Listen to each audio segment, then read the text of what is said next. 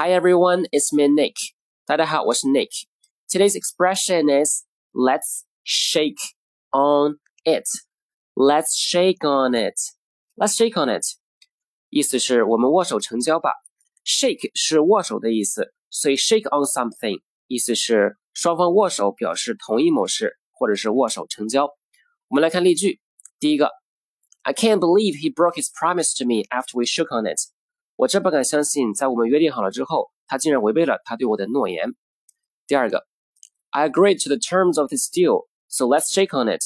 我同意这次交易的条款，所以我们就握手成交吧。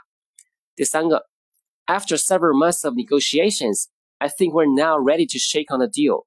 经过几个月的谈判，我觉得我们现在已经可以成交了。Okay, that's it for today. I'll talk to you soon. Bye, guys.